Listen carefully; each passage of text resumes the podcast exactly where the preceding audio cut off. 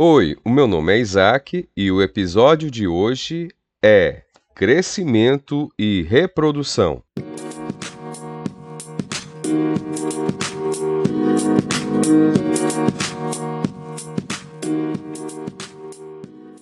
Com exceção dos vírus, todo ser vivo cresce.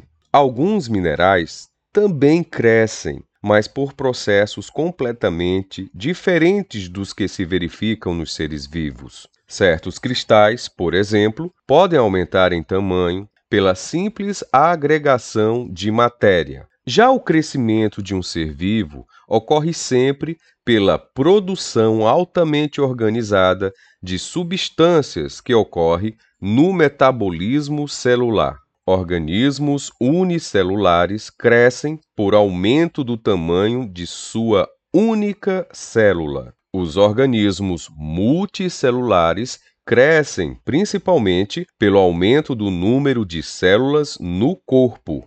As células crescem até atingir determinado tamanho, podendo ou não se dividir em duas células menores, fundamentalmente semelhantes à original. No caso dos seres unicelulares, a divisão da célula em duas corresponde ao próprio processo de reprodução. Nos organismos multicelulares, a vida de um novo ser começa a partir de uma única célula que se multiplica, ou a partir de um grupo de células que se desprende do corpo de um indivíduo pré-existente. Os biólogos costumam distinguir dois modos básicos de reprodução: assexuada e sexuada. Reprodução assexuada é aquela em que um novo ser surge a partir de uma célula ou de um grupo de células produzido por um único ser parental.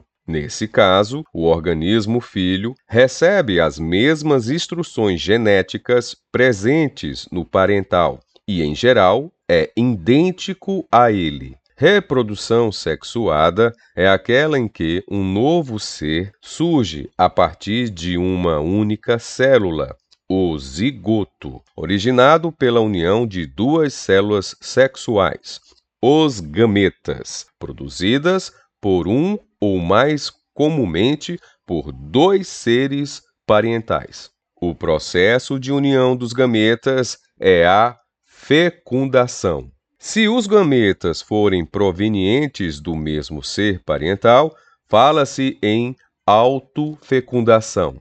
Quando os gametas que se fudem originam-se de dois indivíduos parentais, fala-se de fecundação cruzada. A reprodução é a característica mais essencial à vida.